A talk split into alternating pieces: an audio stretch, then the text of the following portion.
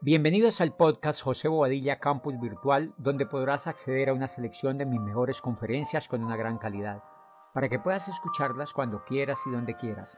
Así nunca pararás en tu proceso de aprendizaje. Cada semana tendremos nuevo contenido. Ahora sí, comencemos.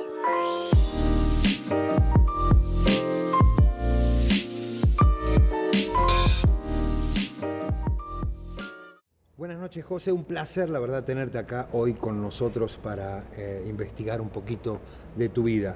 Y vamos a arrancar sin anestesia. Siempre mencionás que las personas no arrancan por tener miedillo en el culillo.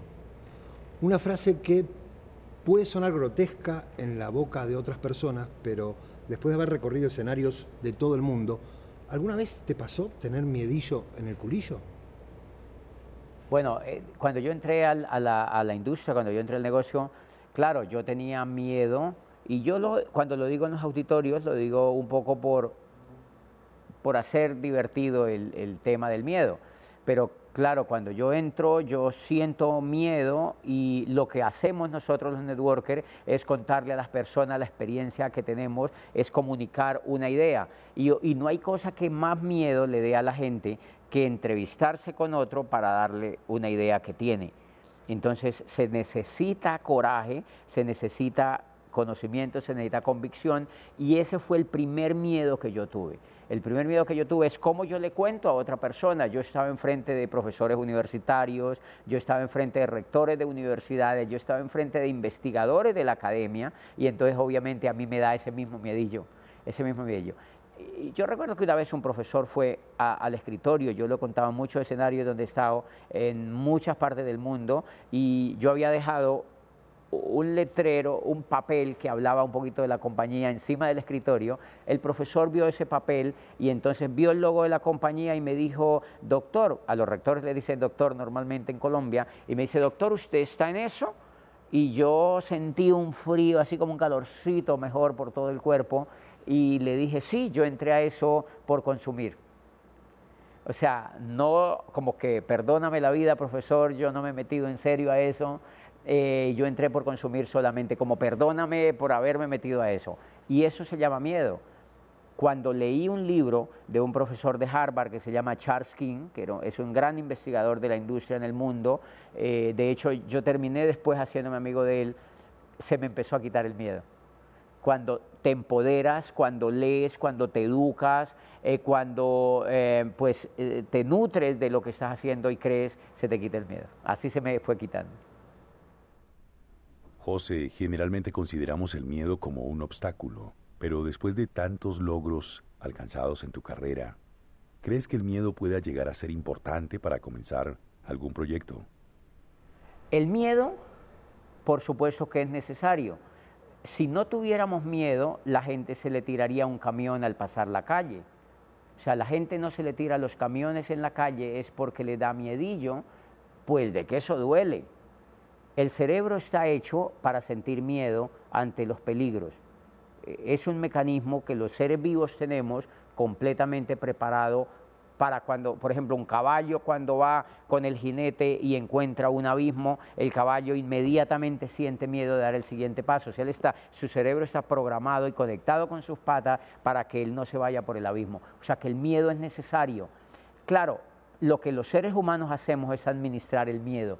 Eh, el problema es dejarnos regir por el miedo, no es eliminar el miedo, no es quitar el miedo de nuestras vidas, sino administrarlo.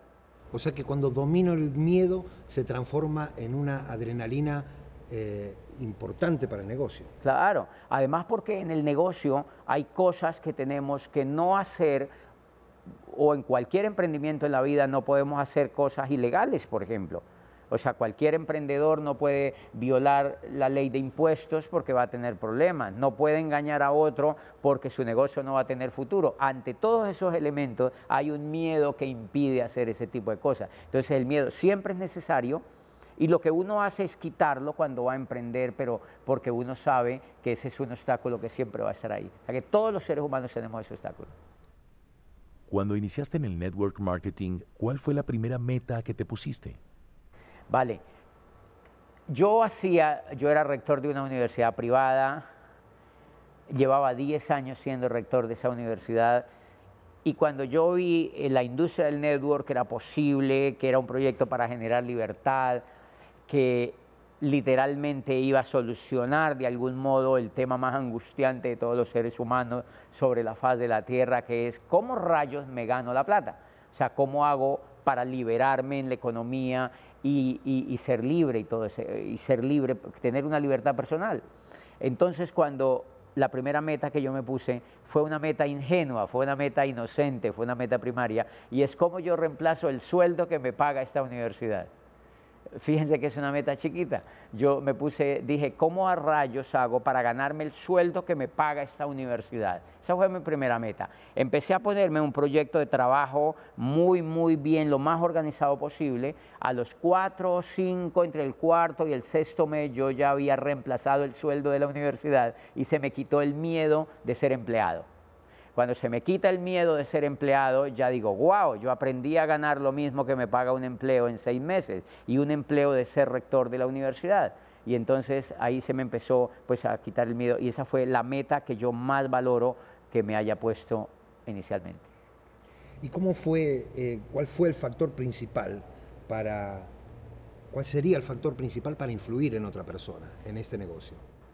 en cualquier actividad humana llámese el arte, llámese emprendimientos empresariales o cualquier actividad humana, eh, para mí el valor, en el network marketing la influencia es determinante. Si no hay influencia, eh, no, es muy posible que se demore mucho el proyecto o que realmente no funcione. El elemento más importante en cualquier emprendimiento humano y por supuesto en el network es creer, creer en lo que uno está haciendo. O sea que la comunicación que yo tengo con el otro ser humano es genuina, es auténtica, es honesta, es limpia, es profesional, es gana-gana, es pura, está documentada, no es un engaño, no tiene falsedades. Eh, entonces, claro, cuando yo voy y me comunico con una persona, cuando yo empecé a leer los libros, escuchar las conferencias, relacionarme al menos virtual, con líderes de todas partes del mundo. Entonces yo digo, wow, es increíble que mis amigos no hayan visto esta oportunidad. Entonces cuando yo voy donde mi primer amigo y le cuento, mi amigo me ve que estoy incendiado, que yo creo, porque la honestidad se lee en el aire. Cuando tú hablas con una persona y tú eres tramposo, estás mintiendo o llevas un elemento de yo quiero ganar contigo, eso se lee en el aire, son unas notas eh, invisibles que la otra persona las lee con el alma y por eso no hay influencia. Entonces, para mí la influencia no es más que ser auténtico, que creer en lo que uno hace y pensar genuinamente que lo que uno hace ayuda a los otros a tener una mejor vida. Según algunos de los aspectos de los que nos has hablado, entiendo que la capacidad de ejercer una correcta influencia en los demás es una característica fundamental para alcanzar el liderazgo y encuentro muy valiosa esta información para todo aquel que está buscando ser un buen líder. Por eso me gustaría que nos dijeras cuáles serían tus tres consejos principales para ser un buen líder. Para ser líder. Para ser líder. Ok. Número uno, creer en lo que se hace. Creer en lo que se hace creo para mí es el mejor, el mayor elemento que un líder puede tener. La gran masa poblacional, si ustedes leen la gran masa poblacional, no creen lo que hace. La gran masa poblacional que se educa en las universidades o que hace cualquier oficio desde un empleo en general, no creen lo que hace. Lo hacen porque necesitan mercar, lo hacen porque necesitan pagar el wifi, lo hacen porque necesitan mantener a la abuela, etc. Pero en realidad ellos no creen en lo que hacen. Yo siempre he creído, entonces esa es la primera cosa que se necesita para ser líder. O sea, tener una convicción, una creencia súper poderosa o una convicción muy avanzada en lo que yo hago. Eso no tiene ningún obstáculo para triunfar. La, fe, la creencia y digamos la convicción que un líder, que es necesarísimo en cualquier proyecto. La segunda cosa es la autoestima del líder. O sea, yo creo que una persona para que influya en otra debe tener más o menos una, una autoestima por encima de, no por encima del resto de la población, pero, pero sí tiene que tener una cultivada autoestima, o sea, tiene que tener quererse a sí mismo, o sea, tiene que quererse a sí mismo, tiene que creer que merece lo mejor, tiene que hacerse respetar de los demás, es decir, necesita autoestima y necesita convicción y necesita enfoque. Un líder necesita enfoque. La mayoría de la población humana vive desenfocada. La educación fue diseñada para mantener desenfocadas a las personas. Por eso a los niños les enseñan, bueno, a los niños les enseñan de todo, pero cuando esos niños van al colegio les enseñan matemática, antropología, les enseñan física, les enseñan química, les enseñan sociales, les enseñan a sacarle la hipotenusa a una lonchera, les enseñan cosas y cosas y cosas, una piñata de cosas, y el joven termina el colegio y no tiene ni rayos de idea que le gusta en la vida. Y son jóvenes talentosísimos, que pueden ser Picassos, que pueden ser Leonardo da Vinci, que pueden ser Shakira, pueden ser Carlos Vives, pueden ser Juanes, pueden ser J Balvin en el mundo musical, pueden ser cualquier estrella en el mundo, pero están tan desenfocados estudiando cosas que no les interesan que no aprenden a descubrir sus propios valores. Entonces el enfoque es súper importante en un líder. Pregunta indiscreta, José. ¿Para cuándo un libro de network marketing? ¿Para cuándo un libro de network marketing? mucha gente en todas partes, desde Moscú hasta Los Ángeles, me han preguntado en todas las ciudades donde he ido que cuando publico un libro sobre network marketing. Y ha sido, creo que, he respetado tanto a la gente que he leído sobre network marketing que no me he atrevido a sacar algo porque creo que lo que yo he leído es muy lindo y muy trascendental, tanto que me ayudó a mí a construir lo que he construido. Y creo que el día que yo pueda aportar algo más allá de lo que yo he leído, lo escribiría. No puedo decirles cuándo, pero será el día que yo pueda aportar un conocimiento nuevo a la industria que en los libros que he leído no lo haya visto plasmado, al menos en parte. Creo que es lógico que en este negocio el hecho de saber construir relaciones saludables con los demás es una herramienta que nos permite crecer exitosamente. Sin embargo, en el día a día nos encontramos con personas tóxicas y nos imaginamos que tú debes haberte topado con muchas de ellas a lo largo de tu carrera. Después de tantos años, ¿cómo crees que se puede alejar a la gente tóxica que se encuentra uno en este negocio? Hacer un negocio como esto requiere entender, como todos los emprendimientos o como todas las actividades humanas, cuando se van haciendo profesionales uno sabe qué es lo que está haciendo, el pescador sabe. Miren, los pescadores cuando tiran sus redes y agarran peces de menos de 200 gramos, los devuelven al mar.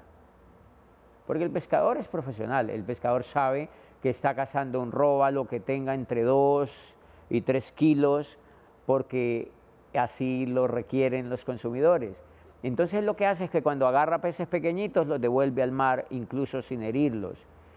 Cuando hacemos network marketing nosotros estamos capturando la imaginación y la visión de líderes, de las personas ojalá más calificadas que hayan, porque son las primeras que pueden ver la industria.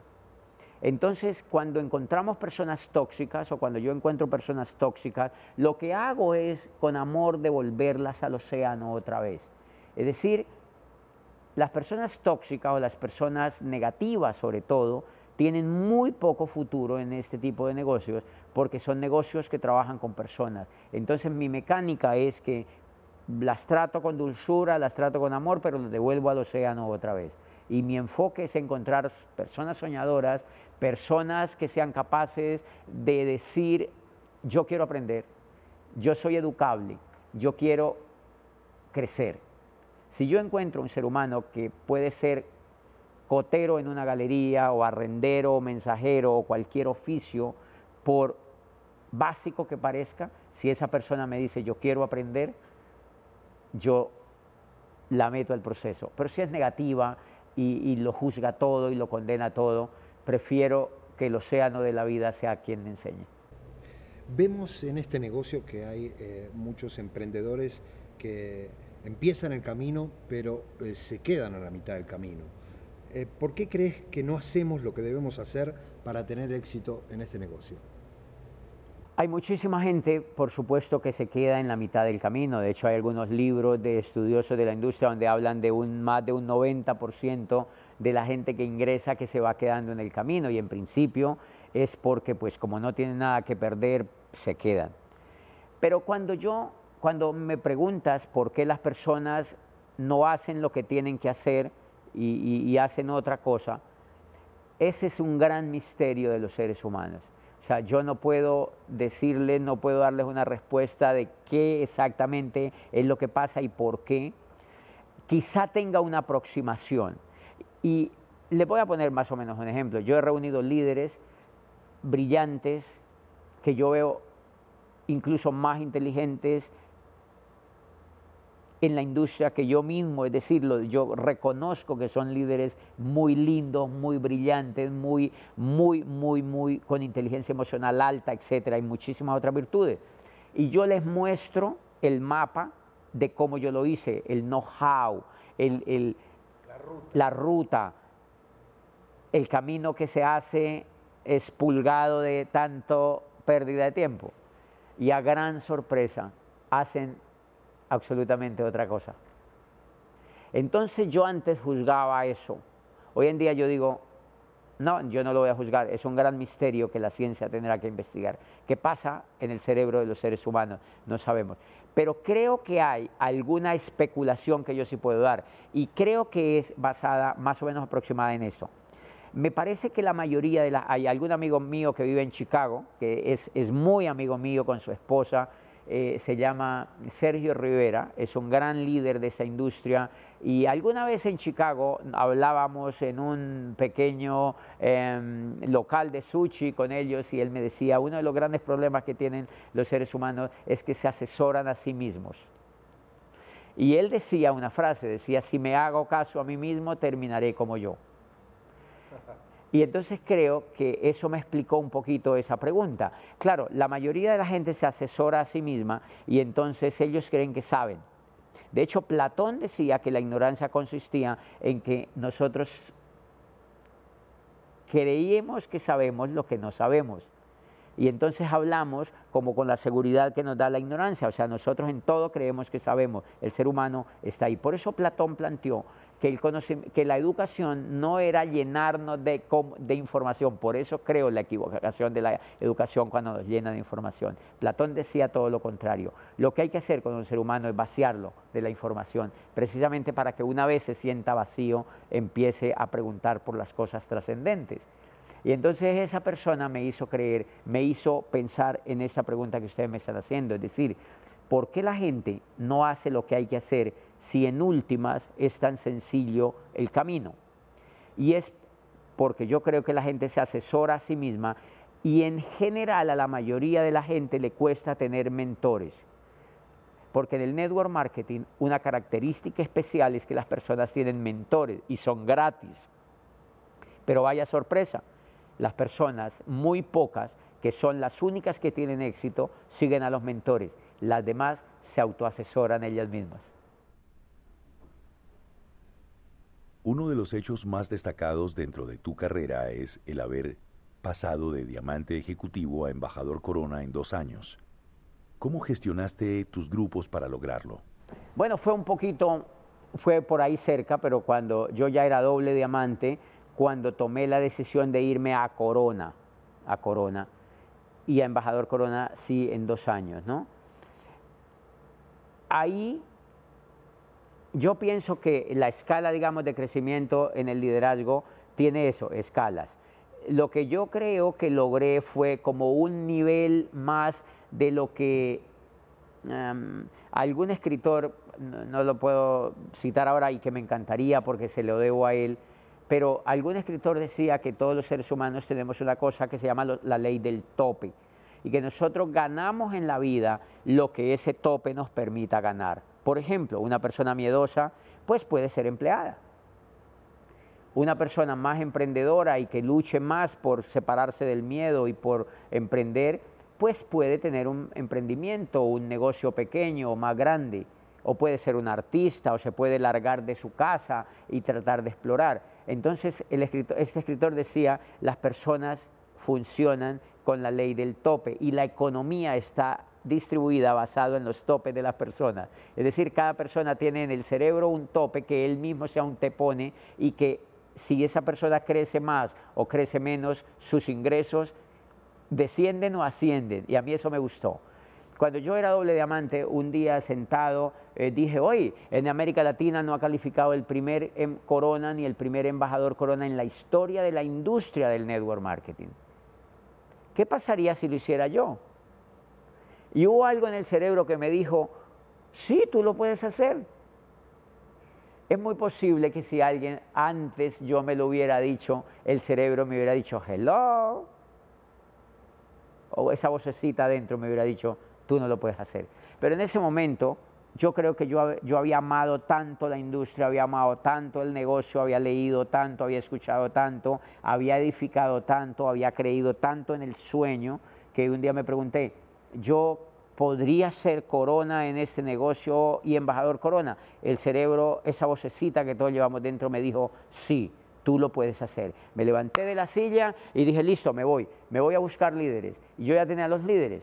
Me fui, me senté con ellos y les dije, no les dije que yo me iba a ir a Corona ni me iba a embajador Corona, les dije, vamos a trabajar, vamos a trabajar en equipo, vamos ahora sí a hacer esto en serio. Y es increíble, todos me dijeron que sí. Eso me enseñó que el liderazgo no funciona hasta que uno no toma la decisión.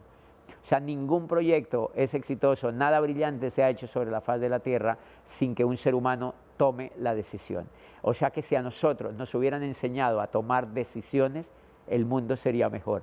Pero nosotros nos vuelven indecisos desde la casa, nos dicen que no tomemos decisiones, que no nos atrevamos, que porque hay abismos y que nos podemos arrancar el fundillo en un abismo de eso. A los jóvenes les dicen que no hagan deporte de alto riesgo porque son peligrosos para las piernas. Es decir, a los niños los vuelven, los mutilan emocionalmente.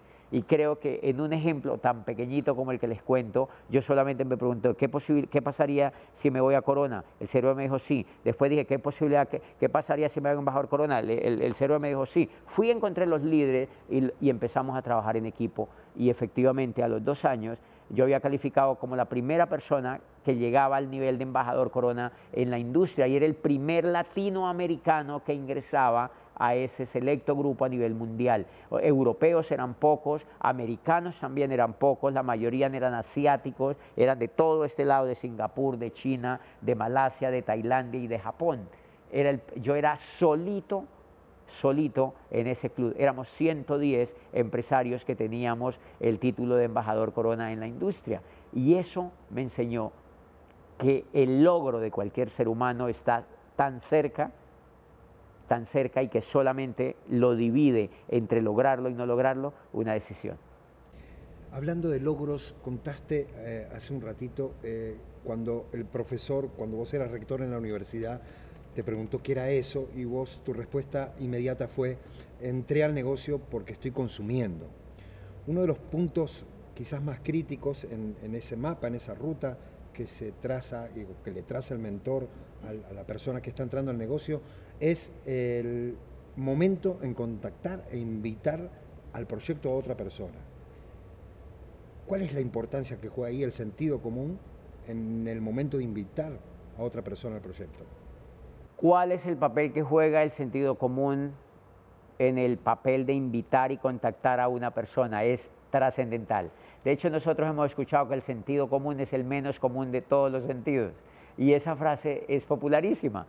Y es verdad, la mayoría de la gente no tenemos sentido común para, las cosas que hacemos. Y en la industria del network es donde más se evidencia y donde yo más he evidenciado que la mayoría de la gente no tiene sentido común. Les voy a dar un ejemplo. El proyecto consiste en contárselo a otros. Y a cosa más increíble, la mayoría de la gente arranca el proyecto y sale como loca a contárselo a otros. Y resulta que el sentido común dice, y bueno, las personas le cuentan a otros diciendo que es un negocio millonario y es millonario, que es una industria millonaria, que es una industria que se hace de dos a cinco años, si la persona pone el trabajo, y pocas cosas hay allá afuera así, que es una industria que da libertad y pocas cosas allá afuera hay así, Pero qué cosa más rara, cuando nosotros, eso es lo que vemos de fachada, cuéntale a otro eso. Pero el sentido común de los de afuera les está diciendo, las cosas buenas nadie las da. Los negocios buenos nadie los comparte. De eso tan buenos no dan tanto. Ese es el sentido común de cualquier líder allá afuera y de cualquier persona allá afuera. O sea que cuando yo acá pienso, le voy a contar el proyecto a otro, yo tengo que ver qué es el sentido común. Yo tengo que pensar que los de allá afuera están pensando de eso tan bueno no dan tanto y si eso es tan bueno, ¿por qué a mí me invitan? Si eso es millonario, ¿por qué no lo hace él?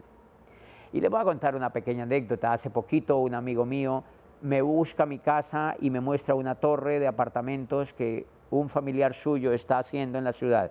Una torre bellísima con los apartamentos más caros de la ciudad, pero porque son de una calidad increíble. Yo voy y veo el proyecto, el gerente del proyecto nos explica brillante de la utilidad del proyecto, de lo maravilloso del proyecto, de lo impresionante del proyecto. Entonces el amigo que me lleva allí me pregunta, me dice, entonces vas a comprarte un apartamento por inversión. Yo me quedo viendo a mi amigo y le digo, oye, si el proyecto es tan bueno, ¿por qué no lo compran para ellos? ¿Por qué tu tío, que es el que hace el proyecto, no lo compra para él? Eso se llama sentido común. Eso me dice que, claro, eso no es negocio. En la economía tradicional, cuando te venden algo, pregúntate por qué te lo venden. Cuando en la economía tradicional te venden un activo, tienes que preguntarte si es un activo, por qué lo están vendiendo. Porque el que tiene un activo en la economía tradicional no lo vende si realmente es un activo. Es difícil que lo vendan. Esa es una pregunta de sentido común. Entonces, claro, fíjense que esto en el network uno tiene que contar el negocio, pero yo tengo que preguntar cuál es el sentido común de los de afuera. Entonces, lo que yo traté de aprender desde el comienzo fue un poco de sentido común. Entonces, cuando yo iba donde un líder, yo veía a ese líder que era con una postura increíble, que tenía hardware, que tenía software, que tenía una cierta inteligencia emocional que a mí me, me alineaba a creer que él podía hacer esto. Pero yo empezaba a ver que esa persona tenía un almacén de ropa, tenía almacenes de ropa. Entonces yo lo primero que pensaba no era en contarle el proyecto, sino en ir a comprar ropa. Eso es sentido común. Cuando yo iba y compraba ropa, entonces yo, ¿cuánto cuesta esa camisa? No, 200 dólares. Ah, 200 dólares, eh, dame tres. No, yo te hago algún descuento. No, déjame que yo me las llevo porque tú necesitas ganar. O sea, yo no quiero que tú me des tu ganancia. Es sentido común. Esa persona está pensando, wow, qué cosa más increíble. Eso no ocurre allá afuera. Y le compro mil o mil quinientos dólares y me los llevo para mi casa. Yo ya tengo ropa, pero yo esa ropa la voy a usar. Solo con aplicar ese sentido común, esa persona me va a amar un poquito. Cuando yo vuelva y hable con esa persona, apenas me vea pasar, sale a saludarme. Hola José, ¿cómo estás? Quizá él quiere que le compre ropa, pero él sabe que conmigo ocurren cosas bonitas. Esa persona está lista para decirle, tengo algo increíble que yo hago y tú tienes que enterarte. O sea que hay una estrategia atrás de todo esto, pero hay un límite también para la cantidad de veces que yo puedo invitar a esa misma persona. Claro, hay personas que las han invitado mal. Hay personas que las han invitado mal y como que ya las han descorchado, ya las han quemado. Es como cuando tú descorchas una botella de champán, ya el gas se le ha ido y ya no te vuelve a sonar cuando la destapes. Entonces hay personas que ya las han matado emocionalmente con el proyecto y de alguna manera las reglas dicen que esas personas es sino esperarse seis meses y volverlas a contactar. Pero todo eso eh, tiene que ver con el sentido común. De hecho, hay muchísima gente que no entra a esta industria porque hay alguna tía por allí que las ha invitado 500 veces.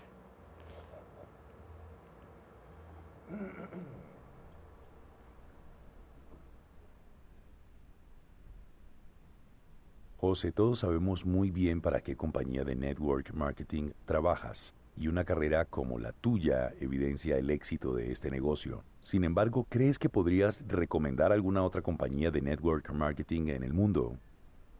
Que si he pensado recomendar alguna otra compañía de network marketing, yo sé que hay compañías de network marketing muy importantes. O sea, no es justo decir que solo hay una.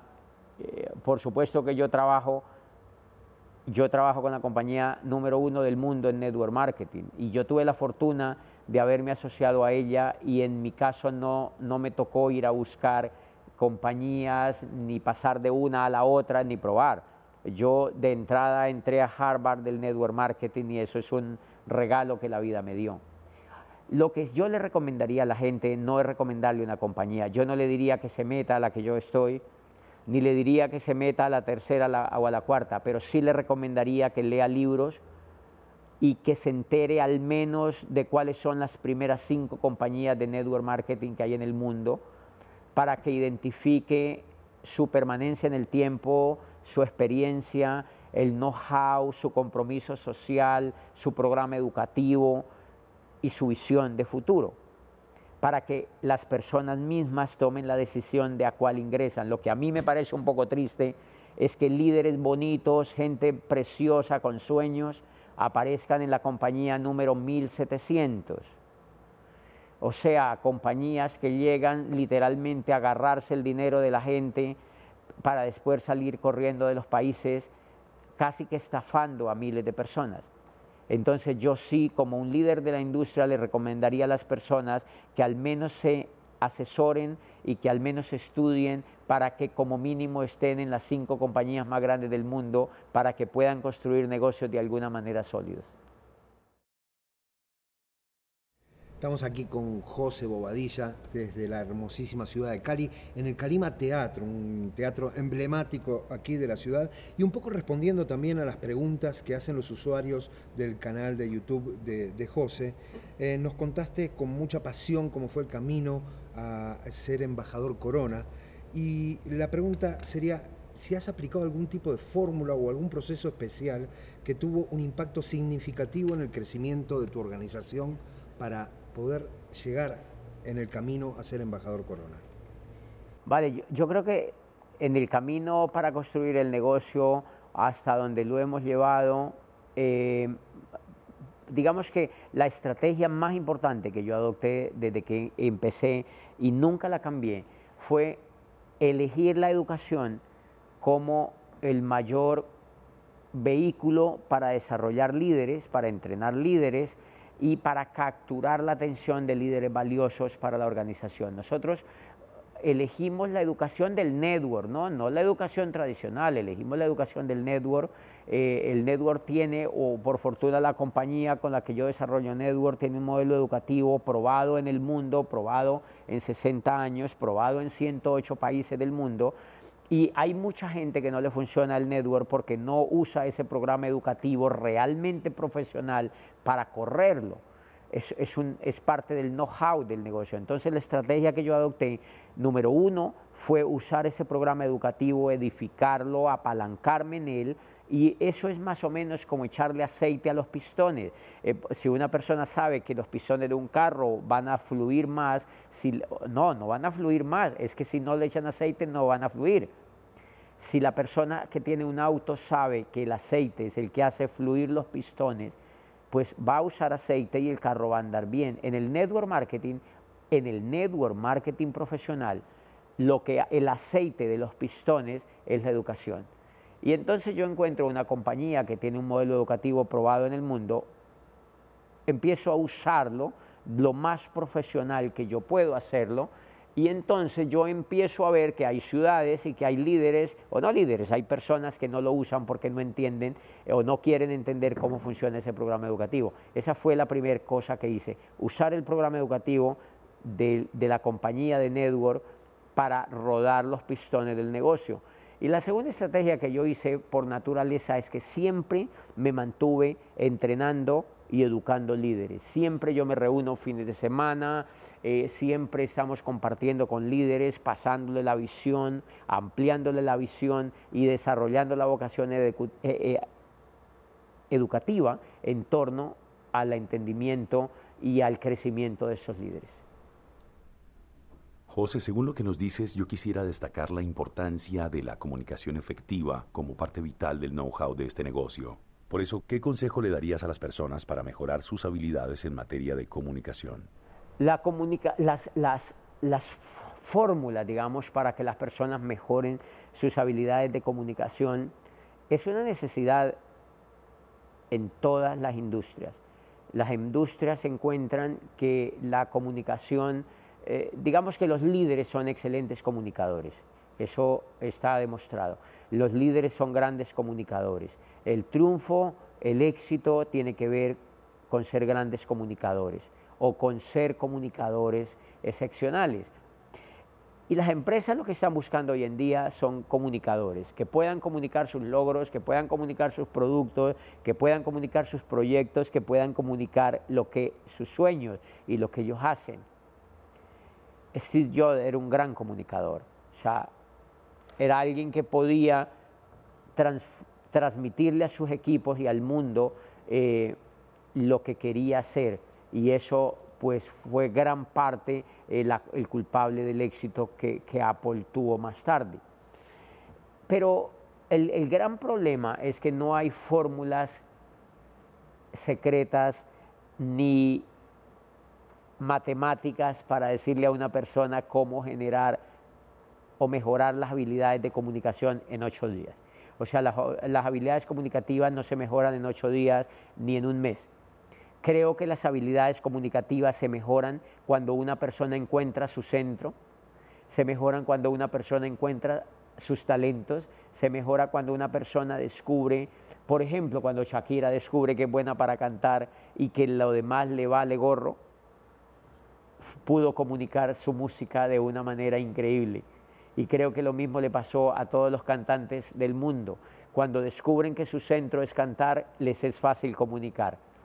Entonces a mí me parece que la comunicación tiene mucho que ver no tanto con la técnica, pero sí con la conexión espiritual de un ser humano con lo que quiere ser en la vida.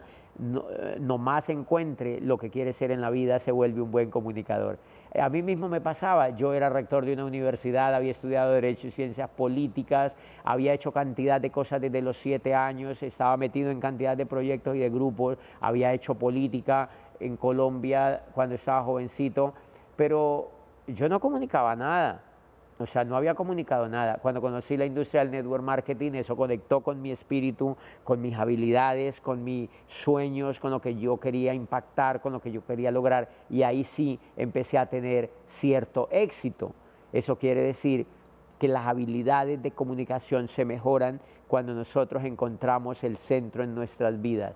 No sirven las lecturas, nos sirven los cursos que hacen con coaching y motivadores y un poco de gente que anda por el mundo diciéndole a los otros que ponga la mano así, que ponga la cámara así o que mire a la cámara así.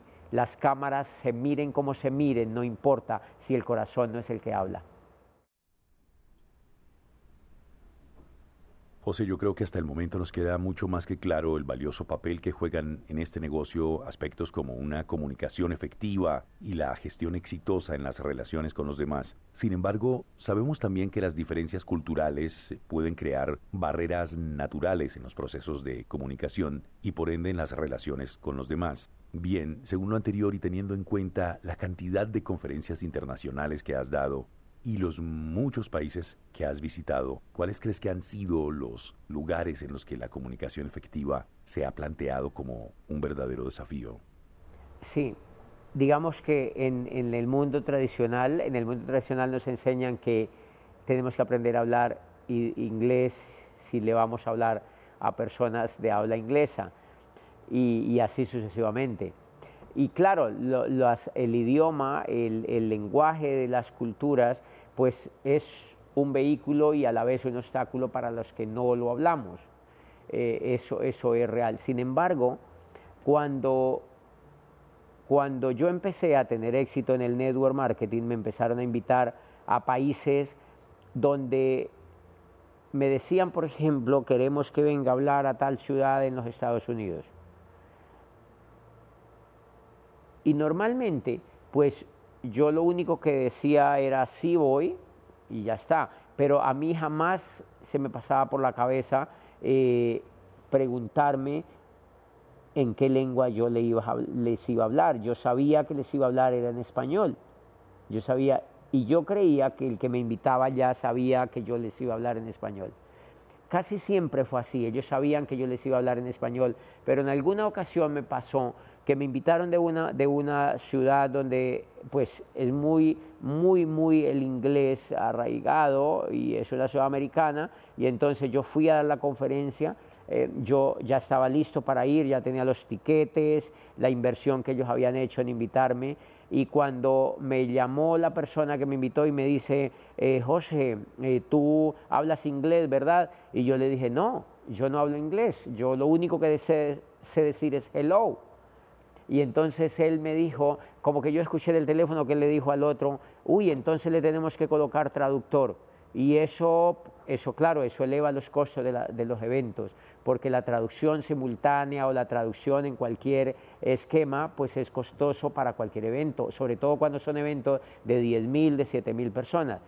Yo ya estaba invitado, yo ya estaba promocionado en esa ciudad y yo igualmente fui, participé del evento, fue increíble el evento, me pusieron traductor, me pusieron traductor. Y, es increíble porque cuando terminé yo el evento se acercó un, gringo, se acercó un americano y me dijo, eh, ¿tú uh, estás aprendiendo a hablar inglés? Y yo me quedé viendo y le dije, no, a mí no importar, a mí no me importa el inglés. Y como que, y yo se lo dije con mucha seguridad, y yo se lo dije así, porque yo creo firmemente que yo lo que le quise decir es, si tú me quieres escuchar a mí, tienes que aprender a hablar español, porque el español es mi lengua. Y lo que le quise decir es, ¿cuántas generaciones, cuántas generaciones tuvieron que aprender a hablar inglés para poder comprender lo que los americanos decían? Porque los americanos estaban triunfando y los americanos son los que triunfaron y entonces al mundo le tocó hablar, inglés. Entonces yo creo que el camino no es aprender a hablar inglés, el camino es triunfar. Entonces yo lo que le dije es, yo hablo español, si tú, yo no le dije así, pero lo que le dije con el corazón es, si tú me quieres hablar, oír a, a mí, tienes que aprender a hablar español. Y de allí, de ese evento, saqué un gran mensaje educativo. ¿Cuántos padres y madres envían a sus hijos a los colegios desde el jardín a aprender a hablar inglés, pero no les enseñan a ser ganadores? Entonces yo no estoy en contra de que la gente sea bilingüe y de que la gente hable inglés, pero déjenme decirle, a enseñarle inglés a un niño para que sea empleado toda la vida me parece un desperdicio. O sea, enseñarle chino y mandarín a un niño y enseñarle a hablar ruso para que sea esclavo de la economía me parece un desperdicio. Yo creo que debemos enseñarle a ganar a los niños, debemos enseñarles a soñar, debemos enseñarles a creer en ellos mismos, debemos enseñarles a tener autoestima para que ellos sepan que pueden transformar el mundo. Y cuando ese niño crezca, va a transformar su pequeño mundo y el mundo y el resto del mundo tiene que aprender a hablar su lengua si quiere oír a ese genio. El día que los colombianos el día que los argentinos, el día que los chilenos y el día que los nicaragüenses y los salvadoreños, el día que los mexicanos y el día que cualquier persona en América Latina se nos ocurra seguir triunfando, es tanto la playa de triunfadores que los gringos les darán ganas de venirse a vivir a América Latina y tendrán que aprender a hablar inglés, perdón, tendrán que aprender a hablar español y esa será nuestra gran venganza desde el corazón. Hablaste de muchas ciudades de América, pero has recorrido el mundo, desde Singapur, pasando por Rusia, toda Europa, América completa, eh, eventos de más de 10.000 personas y uno de los puntos recurrentes es que hay muchos de ellos que llevan mucho tiempo y no han podido cambiar de PIN. ¿Qué consejo le darías a una persona que lleva, no sé, 3, 4 años en el negocio y no ha logrado cambiar de PIN? Vale, eh, muchísima gente me pregunta siempre que voy a cualquier país, me dicen cómo yo hago para, para avanzar, que en últimas es eso, cómo hago yo hago para avanzar. Y esa es, es una gran pregunta porque cuando yo le digo, haz lo que yo hice, toma la decisión. Toma la decisión. O sea, el éxito de cualquier persona está en tomar la decisión. Muchas personas que son empleadas esta noche, que están viendo eh, este canal, que están viendo esta entrevista, han tenido sueños. saben en su corazón que son brillantes para algo. A mí me pasaba igual, pero el miedillo me seguía manteniendo en el mismo punto. Porque, ¿por qué no tomamos la decisión? Cuando yo tenía 14 años, yo vivía en el campo literal, en siete casitas, y mi casa era hecha de moñiga de vaca, o sea que era una casa de mierda. Y tenía dos cuartos, y no había ninguna posibilidad de progreso alrededor. Y un día yo me senté a pensar, ¿qué pasaría si yo me voy de aquí? Y el cerebro me dijo, vas a triunfar. Y al otro día cogí la maleta y me fui. Eso quiere decir que el éxito de cualquier ser humano está en la palma de la mano, o sea, es tomar la decisión y hacerlo. Pero eso es lo que tenemos cada uno que hacer. Nosotros vivimos, pónganle que vivamos 120 años, yo estoy segurísimo que lo podemos hacer. Si hacemos deporte, si no comemos tanta grasa, eh, si no si al menos cuidamos nuestra alimentación, yo creo que llegamos a los 120 años. Eso no es nada. Eso no es nada. Muchos ya hemos llegado a casi la mitad. O sea, es absolutamente nada. Pero no volvemos a vivir más. No volvemos a vivir. No sabemos qué sigue. Nadie ha demostrado que sigue. Nadie sobre la faz de la tierra y ninguna etapa de la humanidad ha demostrado que sigue. Todo es especulación. Irrespetable lo que cada uno piensa, pero nadie ha sido capaz de demostrarlo. ¿Eso qué quiere decir? Que es muy posible que, como decía Platón, terminemos como la moñiga de la vaca abonando un rosal y que no sea más el destino de la vida pero también pueden que tengan razón los que creen que seguimos viviendo en ángeles espirituales en el universo. Todo eso es respetable, pero todo es inseguro. Lo único que tenemos seguro es la vida que aquí tenemos. O sea que vale la pena tomar una decisión, vale la pena soñar, vale la pena sentir, pensar qué es lo que sentimos, sentir lo que sentimos y tirar al diablo con el resto y salir y hacerlo. Entonces yo creo que lo que yo le diría a la gente, ¿por qué no avanza en la industria del network marketing? Siéntese un día, agarra a su mujer y dígale, esto lo vamos a hacer y de aquí no vamos a salir vivos. Y van a darse cuenta que así funciona, porque el éxito es un ángel muy rogado que si no le demuestras que eres, que tienes carácter y que tienes fuerza y que tienes determinación, él no se te entrega. José, mucha gente siempre quiere conversar contigo y tal vez una de las cosas que más ronda la cabeza de las personas que tienen esta oportunidad es preguntarte por un método específico que pueda llevarles a alcanzar los mismos logros que estás alcanzando tú y seguramente tener el mismo nivel de proyección. Pero ¿es esto cierto? ¿Hay una fórmula, hay un secreto, hay algo en particular, hay un método específico de hacerlo? No, ningún, nosotros no tenemos secretos, nosotros no somos mejores que los demás líderes del mercado nosotros no somos especiales, nosotros no salimos, no, somos ungidos por ningún ser extraterrestre ni nada que se le parezca. Nosotros, yo solamente lo que he hecho tener es un sueño, pero siempre me mantuve enfocado. Llevo 15 años soñando con el network marketing, llevo 15 años estudiando, llevo 15 años edificando la industria, llevo 15 años amando el liderazgo de este negocio, Llevo 15 años edificando la educación de este negocio y construyendo. Llevo 15 años aprendiendo, siempre aprendiendo. Ese, si eso para ustedes es un secreto, ese es el secreto. Yo les dije al comienzo que el enfoque era un secreto del liderazgo. Eso quiere decir que el secreto está al, al servicio de todos. Es decir, que es, porque yo sí quiero dejar clarísimo y dejarle a cientos de miles de personas que siguen estas redes, decirles que, que se dejen de pensar que los asiáticos tienen un secreto especial para llegar a donde han llegado, que los americanos y los europeos tienen un secreto especial.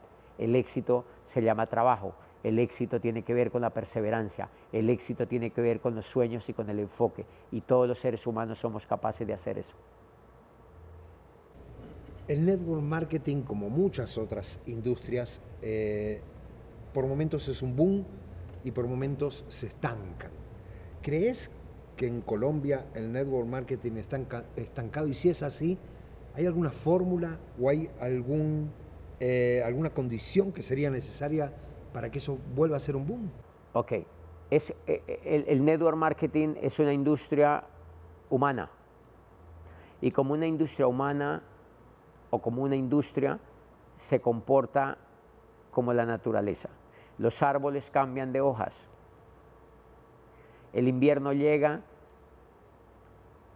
y acaba con un poco de cosas, incluso con animales y con especies.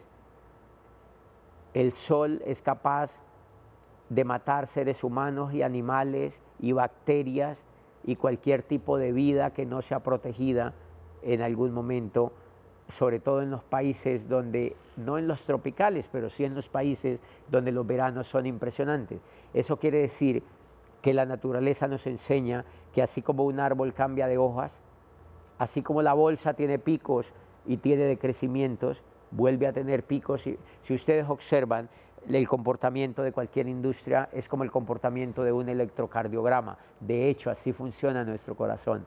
Nuestro corazón funciona con palpitaciones que crean gráficas a lo largo del tiempo. El network marketing es igual. El network marketing tiene picos y tiene planicies. El network marketing tiene elevaciones y tiene llanuras. Está relacionada con el liderazgo. Cada que entra un líder crea un pico. Si tú quieres que la tendencia cambie, tienes que volverte un líder. Cuando yo entré al network marketing, había una especie de planicie. No era, el negocio estaba, pero estaba viviendo una especie de planicie. Yo hice un pequeño piquito en la industria, eso fue todo. Pero cuando empezaron a llegar líderes más grandes que lo que yo había hecho, empezaron a hacer otros piquitos y empezaron a, hacer esos piquitos de electrocardiograma. Así se comporta el network marketing y está relacionado con los líderes que ingresan. Es natural, es natural. En Colombia estamos viviendo una etapa de gestación de grandes sueños. Colombia es de los países más soñadores con el network marketing. Es una potencia en network marketing. En Colombia viven los dos únicos embajadores Corona que han nacido en Latinoamérica en la industria del network marketing. Una pareja que está en Bogotá que se llama Carlos Eduardo Castellanos y Claudia Santos. Y quien les habla somos las únicas dos personas que hemos llegado a embajador Corona en la industria del network marketing, es decir, Colombia es una potencia en eso. Los jóvenes colombianos, miles de jóvenes colombianos pueden llegar a grandes alturas en la industria, porque los colombianos somos soñadores, porque los colombianos somos visionarios, porque los colombianos somos amigos, porque los colombianos tenemos un gran carácter, porque los colombianos estamos hechos de materiales espectaculares, porque ningún país en América Latina ha vivido la gestación cultural que ha tenido Colombia. Colombia se ha quemado en un crisol impresionante, por eso Europa es lo que es hoy, porque Europa lleva dos mil años de guerras, de altercados, de batallas, de luchas, de conquistas y de glorias. Y por eso Europa es el continente que soy. O sea que creo que en América Latina, sin irrespetar la gran gloria de otros países, ningún país ha tenido que sufrir todo lo que ha sufrido Colombia. Y por eso creo que los colombianos tenemos, como dijo Gabriel García Márquez, una segunda oportunidad sobre la tierra que no tuvo la estirpe desgraciada del coronel Aureliano Buendía. Creo que esa es la época de los colombianos y Colombia tiene muchas industrias en las que puede triunfar, pero en el network marketing Colombia es una potencia.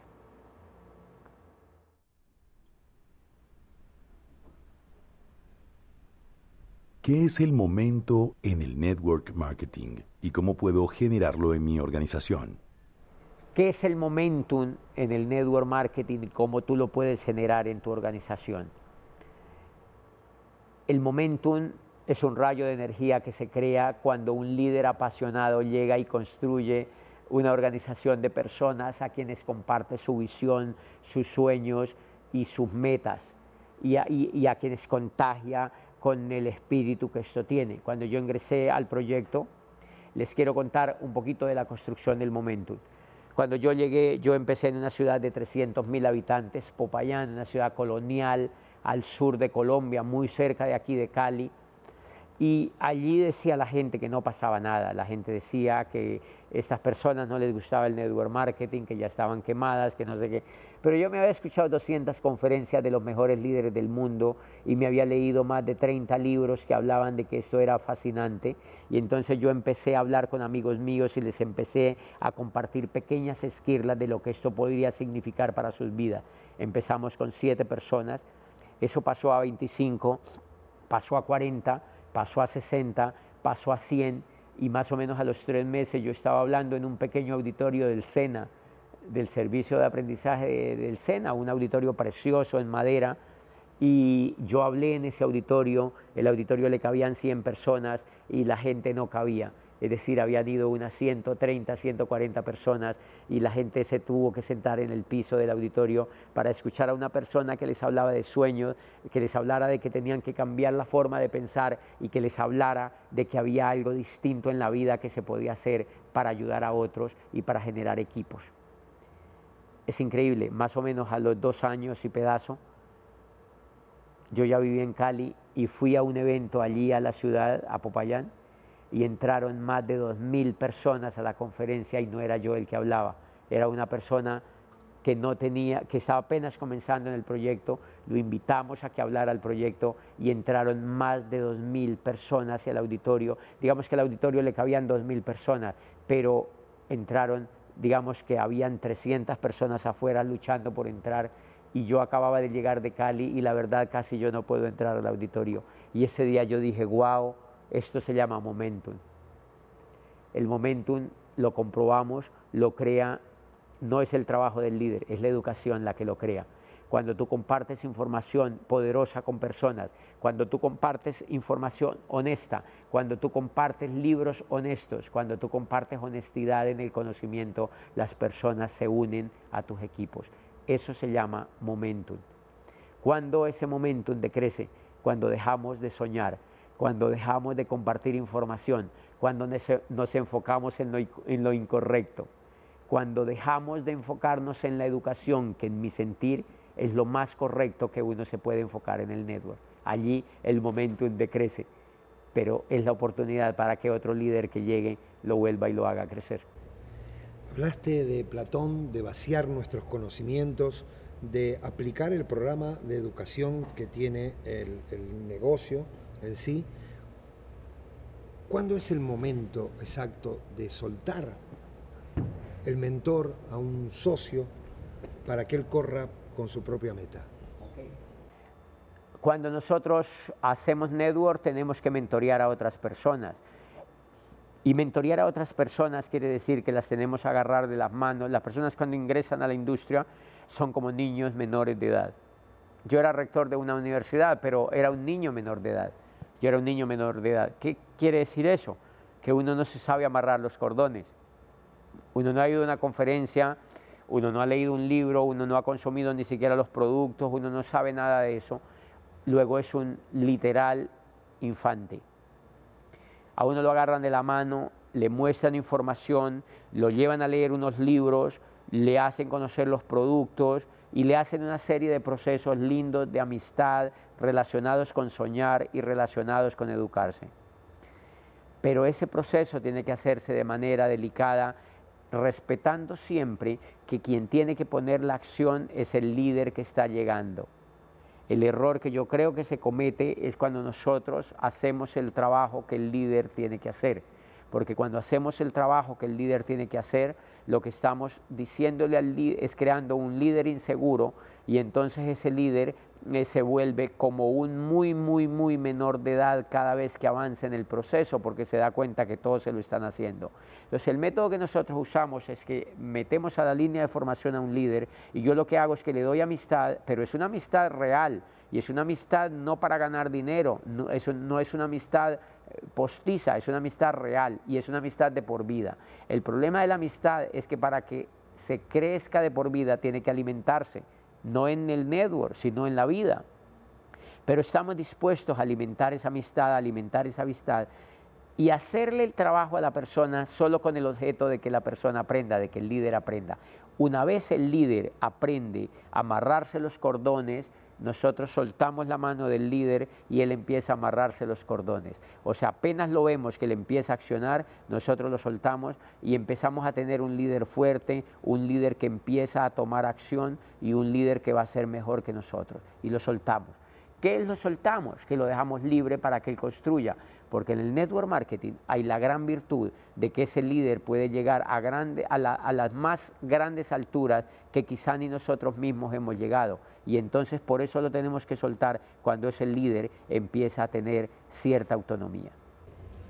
Bueno, José, la verdad que un placer haberte, haber compartido todos estos conocimientos hoy contigo. ¿Alguna reflexión final de, toda esta charla, de esta jugosa charla que hemos tenido hoy?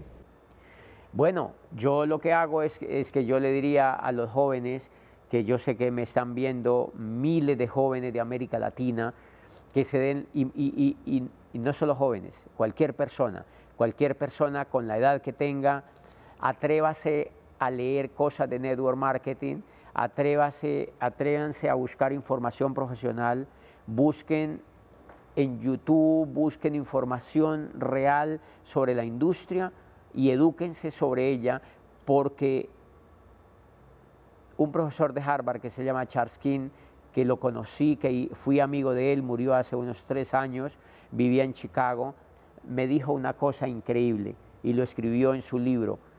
Dice, el network marketing es el método de distribución más poderoso y el modelo de empresa más atractivo en la nueva economía. Y yo no creo que un joven en América Latina o en el mundo que quiera ser empresario se vuelva empresario sin conocer esta industria tan increíble no creo que sea justo con ellos. Para finalizar, ¿cuál crees que es la habilidad de la que deberíamos ocuparnos si queremos tener éxito en este negocio? No es la habilidad que nosotros tenemos que mejorar para tener éxito en este negocio, no es una sola. Realmente lo que tenemos que mejorar es un bloque de habilidades que se llaman habilidades blandas. El gran problema es que en el mundo del en el mundo educativo tradicional, llámense escuelas, universidades y colegios y jardines, los niños y los jóvenes no fueron educados o no fuimos educados en habilidades blandas, sino en habilidades duras. ¿Qué son las habilidades duras? Las ciencias.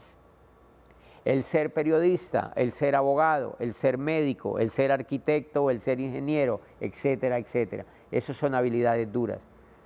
Pero el mundo moderno se dio cuenta que lo que hace realmente basar algo exitoso, lo que hace que realmente algo sea exitoso, no son tanto las habilidades duras, aunque no hay que despreciarlas, por supuesto, que son importantes, pero lo que realmente hace la diferencia entre, por ejemplo, China y nosotros, Singapur y nosotros, Japón y nosotros, o cualquier país, sobre todo estos escandinavos ricos y pacíficos, y nosotros, son las habilidades blandas, no son las habilidades duras. ¿Y qué son las habilidades blandas? Es la capacidad de crear, es la capacidad de ser flexible, es la capacidad de adaptarse, es la capacidad de soñar, es la capacidad de comunicarse, es la capacidad de desarrollar inteligencias emocionales que no aprendimos en la universidad. Recuerden que fue demasiado extraño que a nosotros nos dijeran que había que soñar. Ustedes imagínense a un profesor diciéndole a un grupo de arquitectos, de estudiantes de arquitectura, diciéndoles que lo más importante es soñar. Eso nunca se lo dijeron a los estudiantes de arquitectura. Y resulta que el corazón de la arquitectura es soñar, no veo ningún éxito en ningún arquitecto si no es un soñador. ¿Por qué Gaudí triunfó? Porque era un soñador. Gaudí se imaginó la Sagrada Familia en el corazón o a un costado en ese momento de Barcelona, que era como una penca de sábila edificada en una playa de un mar. Era absolutamente rara, pero Gaudí se la imaginó. Y hoy preguntamos, ¿qué sería de Barcelona sin la Sagrada Familia? Y un arquitecto danés se imaginó que podría crear la ópera de Sydney, un gran edificio a la orilla del mar que emulaba unas conchas como salida del mar. Hubo tremendo lío político con los australianos y muchos perdieron la cabeza y su partido por haber apoyado semejante locura. Pero ese arquitecto danés se empeñó en soñar con eso y lo contrataron para diseñar la ópera de Sydney. Hace poquito yo estuve en Sydney y lo único que se me ocurrió a todos los cientos de personas que iban conmigo fue irnos a tomar una foto a la ópera de Sydney y eso lo hacen 30 millones de turistas. ¿Qué sería de Sydney sin la ópera de Sydney? Es decir, ¿qué pasaría si la arquitectura a los estudiantes de arquitectura, en lugar de enseñarle a copiar tantos autores viejos, les enseñaran únicamente a soñar, o el 80% de lo que les enseñaran sería enseñarles a soñar. Entonces el bloque de habilidades que tienen que desarrollarse, no solamente para hacer network marketing, sino para ser empresario y para hacer cualquier cosa con éxito en la vida, es desarrollar las habilidades blandas, la capacidad de empatizar con otros, la capacidad de influir a otros, la capacidad de soñar, la capacidad de cambiar lo establecido, la capacidad de revolucionarse con algo, la capacidad de romper lo que hoy vemos hecho. José Bobadilla, gracias siempre por invitarnos a soñar y por lo que es más importante aún, por enseñarnos que los sueños realmente es posible convertirlos en realidad. Gracias por tu tiempo y por esta maravillosa entrevista. Gracias a Luigi, gracias a Marcelo y gracias a todo el equipo que ha ayudado con esa entrevista y, esperamos que sea útil para que ustedes pues sean mejores empresarios y sean personas de éxito, sobre todo en América Latina, que tenemos el compromiso de hacerlo.